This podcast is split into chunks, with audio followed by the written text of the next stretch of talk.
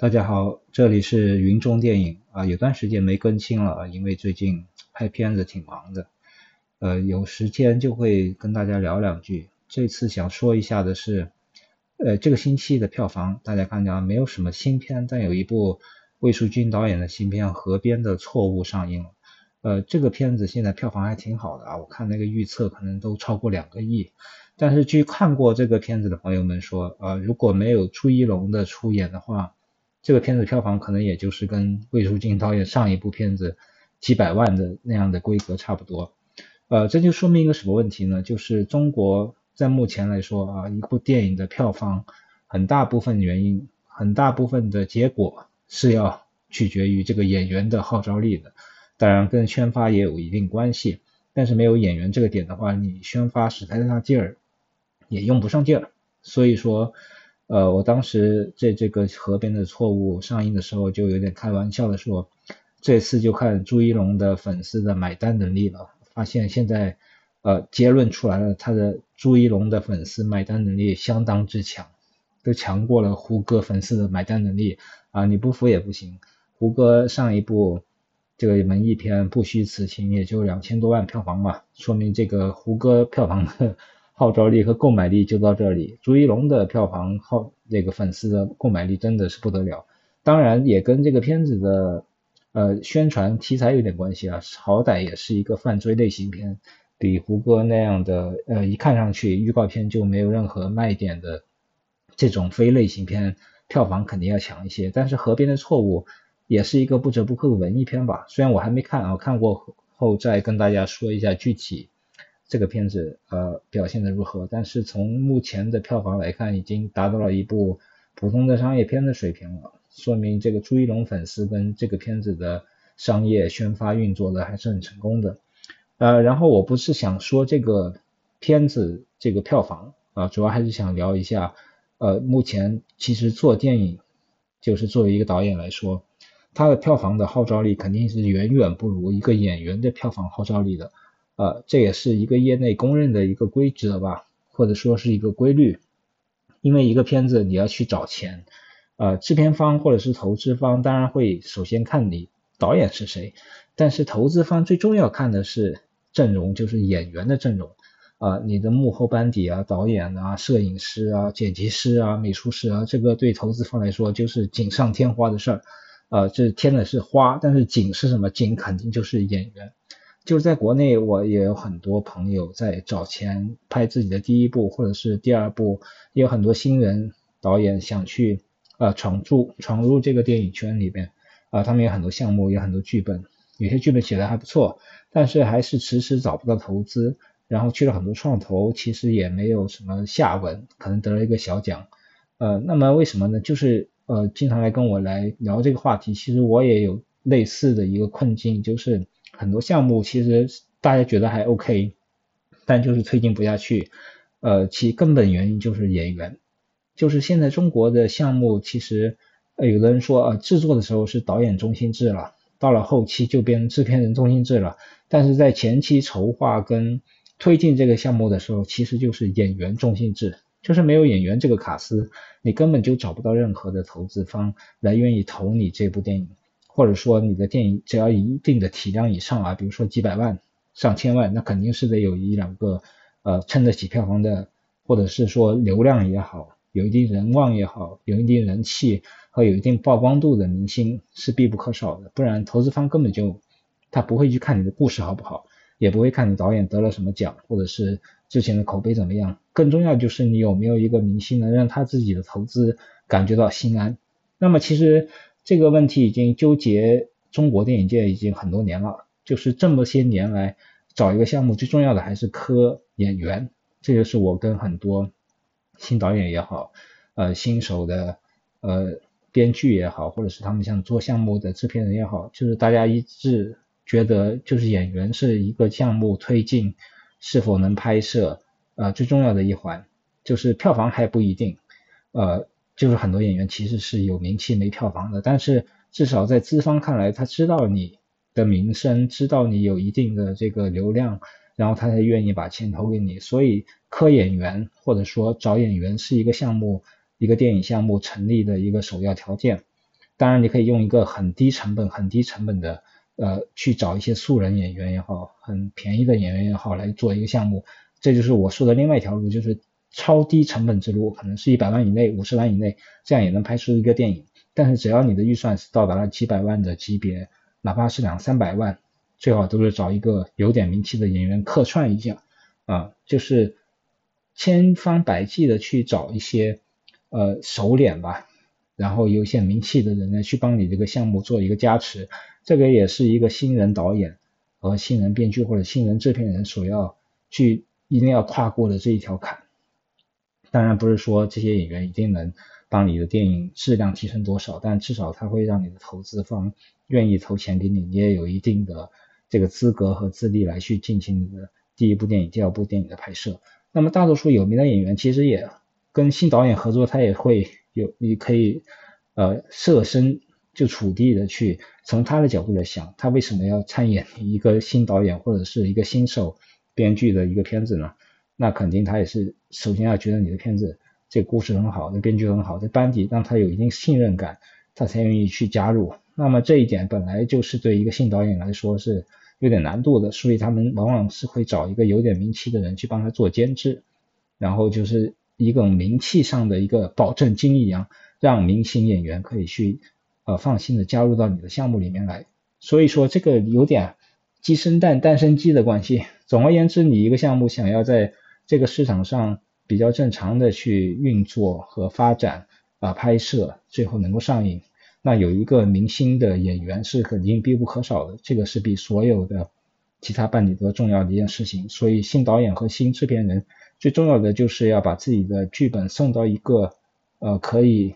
承担一定票房能力的这个演员明星手里，哪怕他是。呃，得过奖的没有什么票房，但是他也能够吸引一些投资方吧。所以说，在这个中国目前阶段，演员是绝对是一个最重要的一个资源，对于一个导演来说，这个也是我的一个呃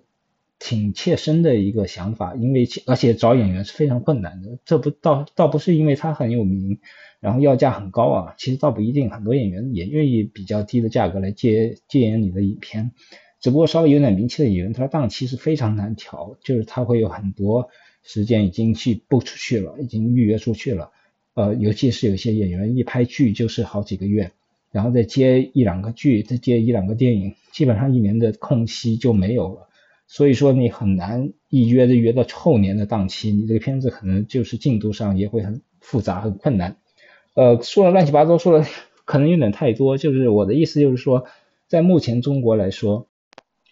一个演员的重要程度，对你的项目的重要程度实在是太大了。就像我们在开始说到的朱一龙、胡歌这样的，至少他是能达到啊上亿级别甚至千万级别的一个票房回收。那么对投资方来说很安心，对于导演来说也可以安静的去创作自己风格的东西，他不用太多的妥协。那么魏淑君，我觉得《河边的错误》就是一个很好的例子，就是他能够在坚持自己风格和创作的基础上。同时有了票房的回报，这样对他的下一步以及以后的导演生涯是非常有利的。那么，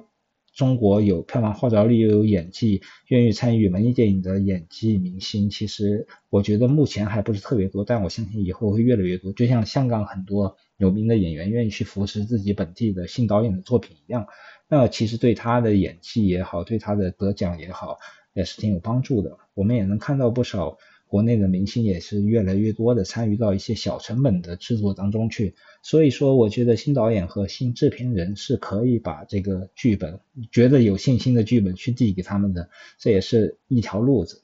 那么说到这里，我要想说的是，啊，刚才说的都是演员的号召力，那么现在说到导演的号召力，那到底强不强呢？在中国来说，导演的名字能卖座的其实可能没几个啊，就是。像宁浩啊这些好像是很商业化的导演，那实际上也是靠明星来加盟他的作品才会有一个合力。如果没有任何明星的宁浩作品能卖多少呢？我觉得也不会很多。那么其实从全世界范围内看都是这个样子的，就是靠导演的名字能卖座的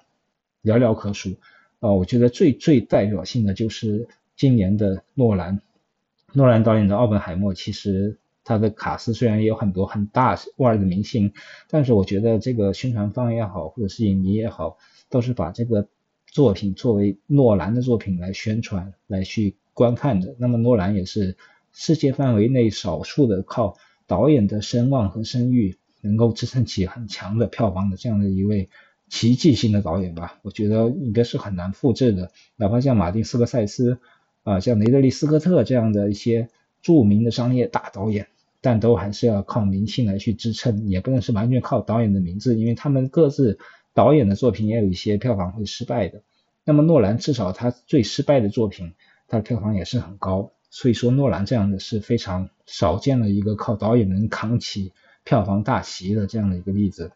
那么美国还有很多商业片导演，他也形成了自己的风格，也有了自己的。很大的一部分的受众群，那么比如说大卫芬奇啊，我最喜欢的大卫芬奇，他肯定也有很多影迷粉丝是愿意为他的电影买单的。但是我觉得他那个受欢迎程度呢，其实还是不如诺兰。可能是九十年代上世纪九十年代啊，七宗罪啊，搏击俱乐部啊，然后到这个世纪的呃社交网络啊那些片子还是挺有号召力的。但是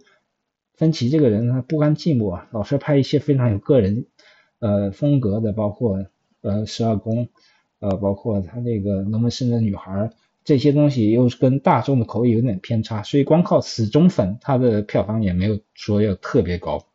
像这个消失的爱人是的票房最高的一部，那也是靠着话题性啊，引发了全美的这种婚姻啊、情感啊这样的话题来去把票房推高。如果像他纯粹的个人出品，像是《Mank》这样的片子，如果上了院线的话，我相信票房也不是很高。所以大卫芬奇这种也是走个性路线的商业片导演，虽然是有一定的票房号召力，靠导演这个名字也能卖出一件钱，但肯定卖不出特别多的钱。总体来说，全全世界范围内，我觉得还是一个明星路线吧，这个也是很正常的。因为明星的目的和它的作用就是卖票，就大家都是只认明星的，很少有人到幕后，比如说认摄影师去啊买电影票的，很少很少。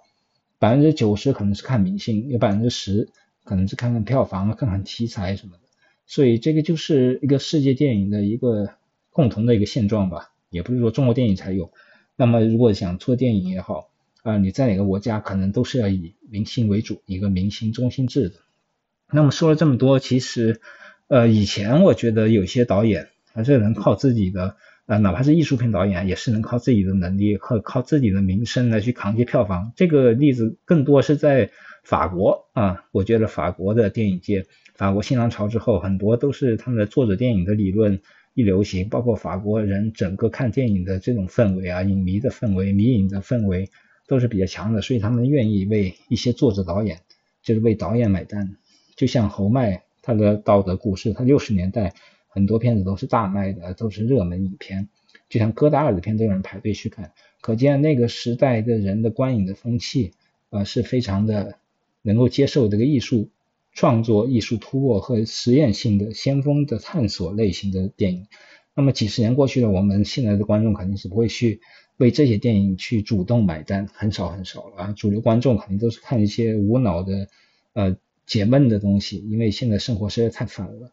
所以大家不会去再花那么多脑力去电影院去看一些让你看完之后很郁闷，还要思考人生的一些事情。那么《河边错误》，我觉得刚开始的票房好，也是因为朱一龙的这个号召力确实很强。呃，这个片子本质上是让人看了之后是很郁闷的，我觉得啊，从那个预告片来说，从那个看完的大家的一些反馈来说，就是它不是一个让人很轻松愉悦的一个观影过程。所以说，它可能票房也是会越来越弱吧。但总体来讲，艺术电影的这种欣赏和观赏习惯和氛围。在这个时代肯定是，我觉得是越来越差了。但是也不代表我们导演可以就是不做这一方面的努力和不做这些人群的培养，我觉得还是需要做一些培养和努力的。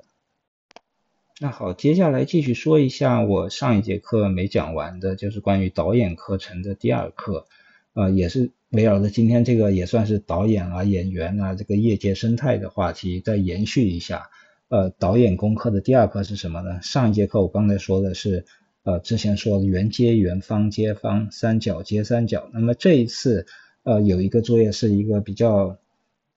偏向后期剪辑的这样的一个观念的作业吧。就当时周老师让我们随便录一场足球比赛，呃，足球比赛比较好，可能比篮球好一点。随便录一场足球比赛，然后呢，把这个足球比赛里面足球的片段，就是足球飞在空中啊，有人肯定会开大脚嘛，一脚踢起来，然后那个球就会飞到空中，然后这个时候你要从另外一个呃片段的开大脚，比如说他开始是从左左边往右边开大脚，然后下一个片段呢，你要找一段是从右边往左边开大脚，这个时候两个球两个足球飞在空中的线路，然后让那个球不要落地，永远在空中飞来飞去。哎，我不知道这样说的清不清楚，就是通过剪辑的手段，你只要找这一场球的所有的镜头里面。球在空中运行的那些片段，把这些片段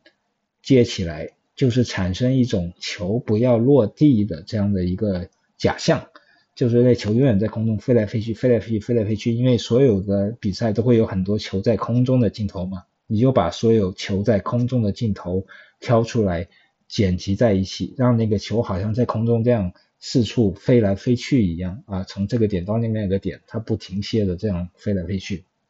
这个作业其实有点难度的，因为你要去通过剪辑保持这个球很流畅的在空中停留，而不是说跳来跳去。就是这球的本体，这个足球本身是有一个好像是一个外星人控制一样，在那空中自由的呃做的一些曲线飞行的这样的一个轨迹。我不知道说清楚了没有？它本质上这个作业就是让这个球不要落地啊，就通过你的剪辑的方式。那么其实这个作业做下来之后，你就知道啊，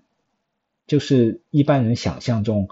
你让球用一个非常流畅的曲线在空中运行，然后不落地的话，大概是上一个镜头的球跟下一个镜头的球就是在同一个位置上。就像我们上一次做的圆接圆的作业一样，就是两个圆是完全一模一样的位置。那么这一次是用两个球，两个足球在同样的位置、同样的大小，我把这两个镜头剪起来，然后再把下一个镜头的接点也是让每一个球都重合起来，这样剪那个球跟球不就接起来了吗？那么它们就会乱飞，因为每个镜头的运动方向不一样，但是我只要是每个起点和落点都跟上一个镜头的。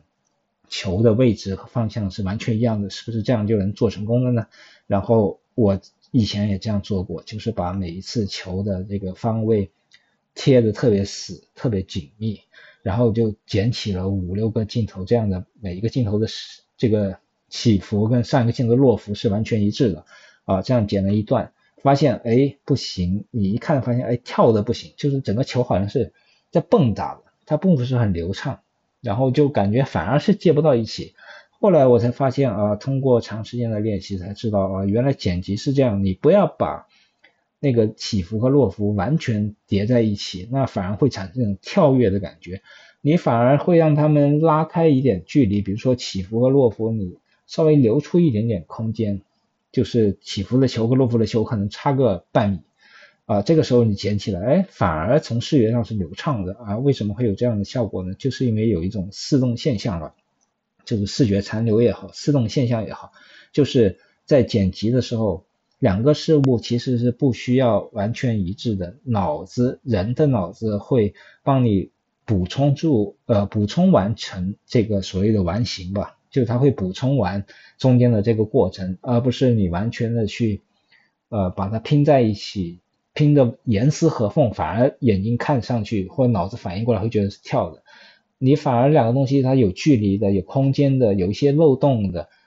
两个镜头接起来，反而眼睛觉得哎这是完整的，呃这个是反而是很流畅的。这个可能通过一些呃自动现象的一些教科书带能看到，我不知道能解释清楚了没有。反正这个作业的目的是让你知道哦，原来荧幕上